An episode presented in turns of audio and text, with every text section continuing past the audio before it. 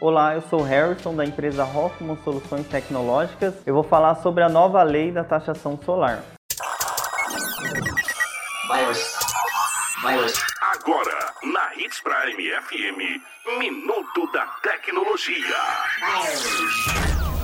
Então, a nova lei, ela foi implantada porque até então a energia solar não tinha nenhuma lei amparando essa instalação solar e como ela estava sendo vigorada, né? Que energia solar ela é armazenada pela concessionária de energia. Sem essa lei, não tinha nenhuma forma de falar que ah, quem instalar hoje energia solar ia ter essa energia para sempre, porque a concessionária de energia a qualquer momento poderia falar não, eu não quero mais é, que você injete sua energia solar na minha rede. Essa nova lei é uma nova forma de segurança para o consumidor, para o consumidor ter certeza que seu investimento não vai ser perdido, que a concessionária de energia também tenha a sua segurança de que os consumidores dentro da nova lei vão ser obrigados a pagar a taxa para poder manter a estrutura que eles dão para que o consumidor possa